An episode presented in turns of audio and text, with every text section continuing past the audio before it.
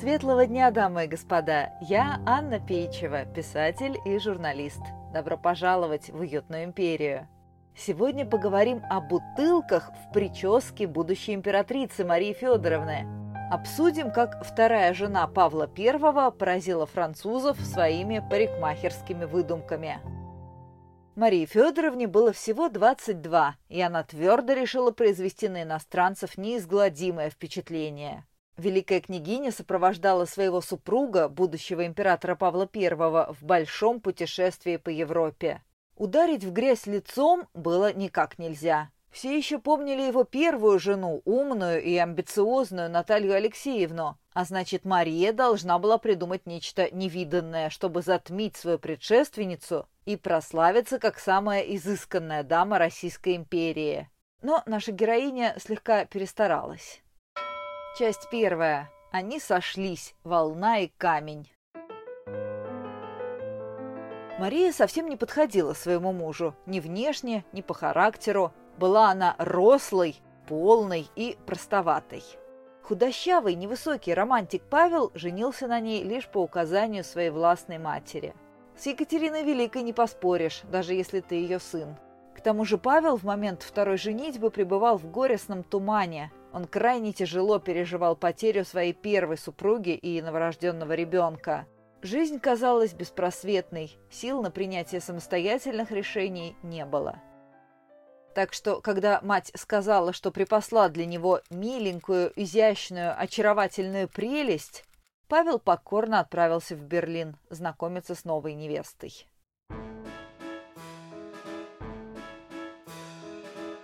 Марии он отнесся достаточно равнодушно, не до любви ему было, однако отметил ее знание некоторых аспектов геометрии, что приятно его удивило.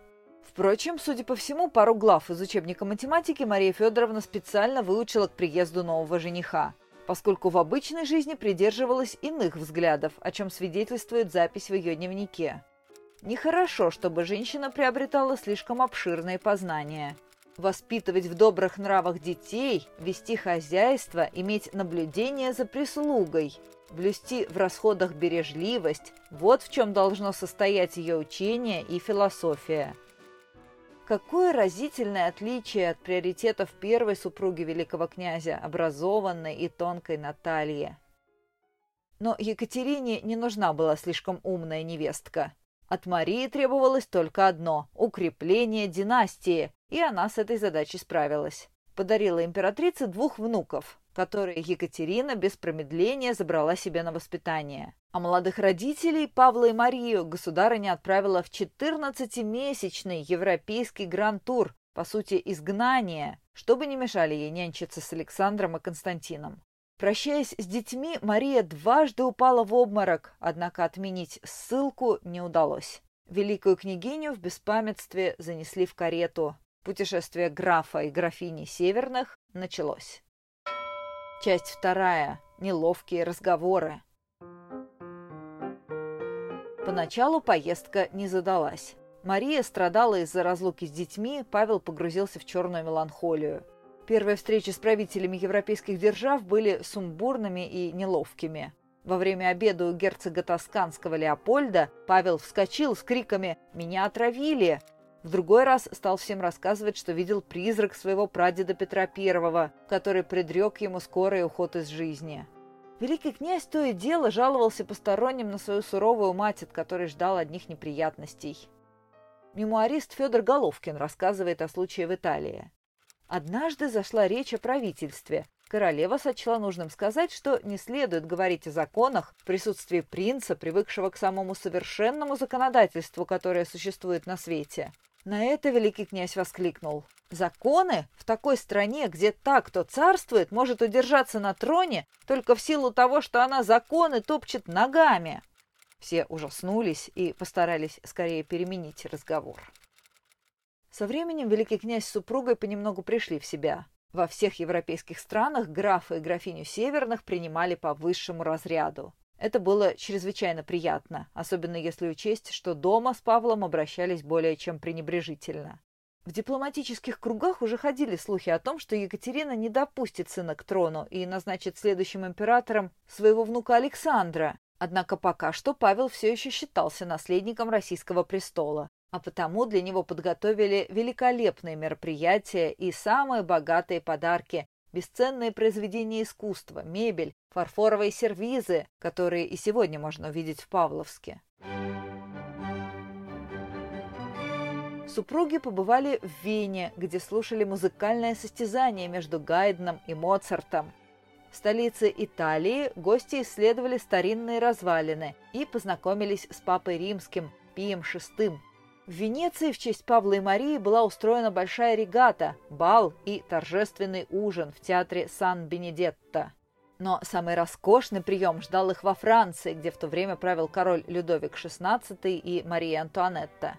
Маскарады, охота, эксклюзивные экскурсии по музеям и монастырям.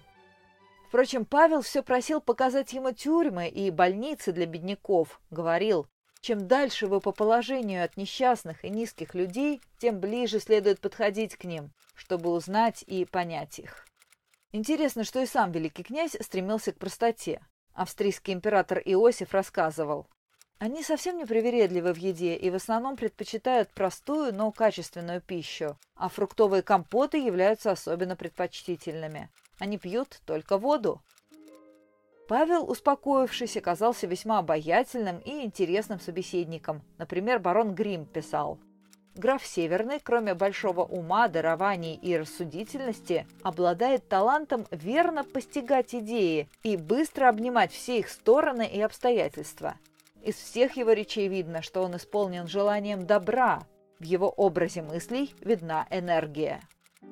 Великий князь очень интересовался наукой, водил жену по академиям и школам, и Мария отчаянно старалась соответствовать припоминая те пару глав из учебника геометрии, которые она выучила перед свадьбой.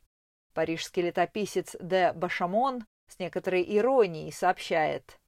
Учитель математики Королевской военной школы рассказывает, что во время посещения их сиятельствами этого училища графиня задавала ему вопросы, которые удивляли его и приводили в замешательство, можно представить, как терялся преподаватель, беседуя с великой княгиней, имевшей о математике самое смутное представление. Но больше всего французов поразила немыслимая экстравагантность графини Северной.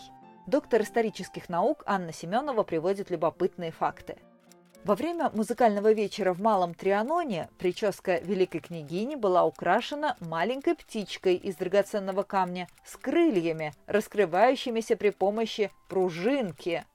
Туалеты и прическа Марии Федоровны особенно интересовали придворных дам. Одна из них заметила у великой княгини очень модную штучку прическу были заложены маленькие плоские бутылочки, изогнутые по форме головы, заполненные немного водой и скрытые бриллиантами. В них были вставлены живые цветы, а вода поддерживала их в невянущем виде и придавала прохладу голове. Это было прелестно, весна на голове среди снегов пудры. Можно только восхититься стойкостью великой княгини, выдержавшей целый вечер с таким грузом на голове.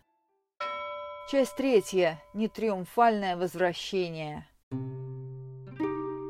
Спустя 428 дней, 160 городов и 14 тысяч километров супруги вернулись в Петербург. Встретили их именно так, как и ожидалось, то есть никак. Екатерина словно не заметила прибытия сына и невестки, хотя несколько распоряжений императрица все же сделала – как вспоминает фрейлина Алымова, Екатерина запретила великой княгине ставить прически выше двух вершков.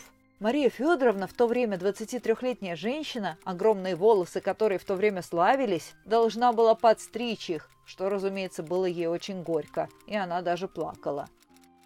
Бутылочки в такую прическу уже не вставишь. Но этого императрице показалось мало, и она запретила носить при дворе французские фасоны платьев, которые так полюбились Марии Федоровне за время путешествия.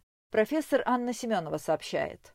По возвращении огромный багаж Марии Федоровны, состоявший из десятков коробок с туалетами, купленных в Европе за большие деньги, приказано было вернуть продавцам без оплаты чеков. Итоги заграничного грантура подвел Павел в одном из писем. Если чему обучило меня путешествие, то тому, чтобы в терпении искать отраду. Друзья, подписывайтесь на подкаст, чтобы не пропустить новые выпуски ироничной истории эпохи Романовых. Каждую пятницу что-нибудь неожиданное из нашего общего прошлого. Спасибо донам проекта Наталье, Наталье, Кейт, Ане, Дарье, Анне, Наталье, Юлиане. Как всегда, читайте книги серии «Уютная империя», рассказывающие о современной, альтернативной России, где Романовы правят до сих пор. Также доступна аудиокнига «Великая княжна.лайф» в моей озвучке. Все подробности на моем сайте annapeichева.ру. Спасибо за внимание, было приятно с вами пообщаться. Услышимся на следующей неделе.